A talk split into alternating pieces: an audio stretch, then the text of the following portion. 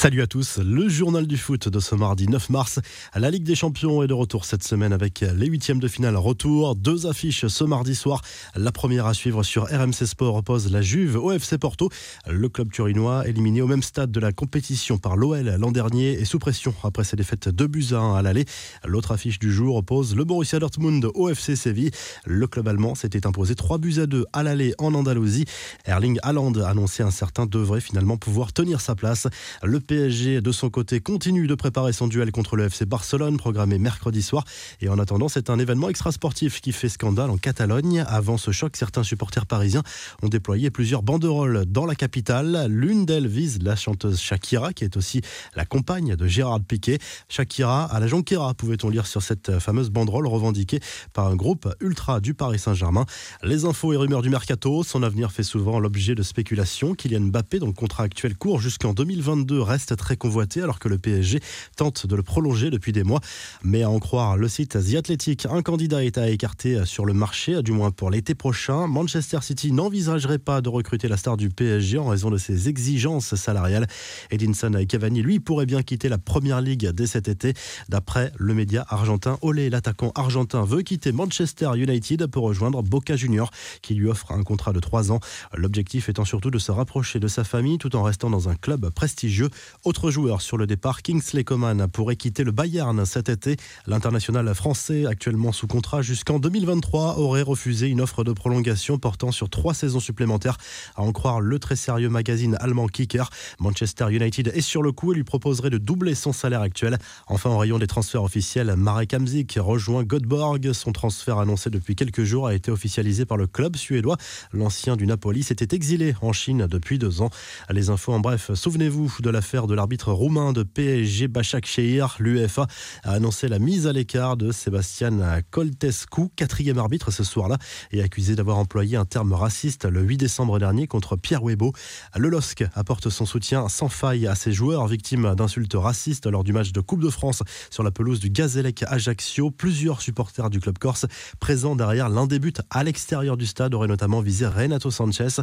Le tirage au sort des huitièmes de finale de la Coupe de France, lui, a été effectué. Gros choc en perspective entre le PSG et Lille. Monaco-Metz sera l'autre affiche entre clubs de Ligue 1. On traverse la Manche pour évoquer la réussite actuelle de Chelsea qui se confirme. Victoire 2-0 lundi soir contre Everton en match en retard de la 27e journée. Les Blues confortent leur quatrième place en Première Ligue. Une bien triste nouvelle à présent avec le décès de Franco Acosta, mort dans des circonstances tragiques à l'âge de 25 ans. L'ancien attaquant uruguayen a été retrouvé mort noyé dans une rivière près de Montevideo. Alvaro González, qu'il avait côtoyé à Villarreal, a exprimé sa sur les réseaux sociaux. Cette anecdote à présent sur Maurizio Pochettino et ses méthodes parfois surprenantes. Le magazine transversal diffusé sur RMC Sport a évoqué le jour où le coach du PSG a décidé de faire marcher ses joueurs sur des braises lorsqu'il était sur le banc de Southampton. Lui-même avait montré l'exemple pour cette marche du feu avant ses joueurs. En Espagne, le tacle de l'Atlético Madrid au Real. Sur Twitter, les Colchoneros se sont moqués de leur rival merengue qui s'était plaint de l'arbitrage du derby disputé dimanche et notamment d'une main involontaire dans la surface de Felipe. Ils vont même jusqu'à critiquer les bonnes décisions. Certains ont l'habitude d'avoir toujours le vent en leur faveur, a posté le club madrilène sur le réseau social. La réforme de la Ligue des Champions est sur de bons rails. Elle vise notamment à contrer le projet de Super Ligue européenne. La C1 devrait bien passer de 32 à 36 équipes. Et l'autre réforme envisagée concernerait les transferts. L'idée serait de plafonner les prix des opérations à 100 millions d'euros entre clubs disputant la Ligue des Champions.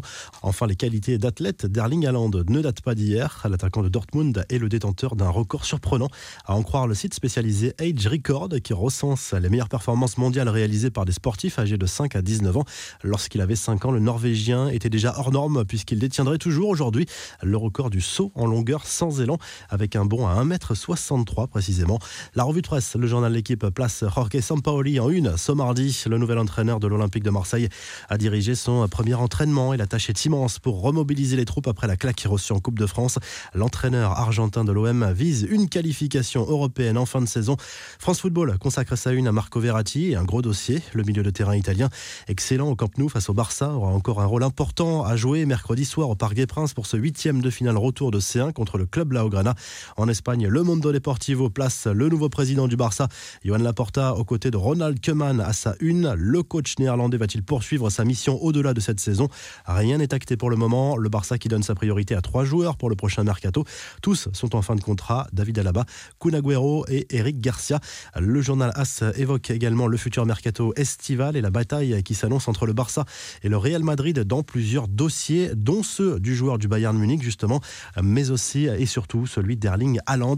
Et en Italie, deux sujets à la une du Corriere dello Sport, le match de la Juve contre Porto en Ligue des Champions et à la victoire de l'Inter Milan face à l'Atalanta Bergame lundi soir. Un succès 1-0 qui permet aux Nerazzurri de reprendre 6 points d'avance en tête de la Serie A sur l'AC Milan.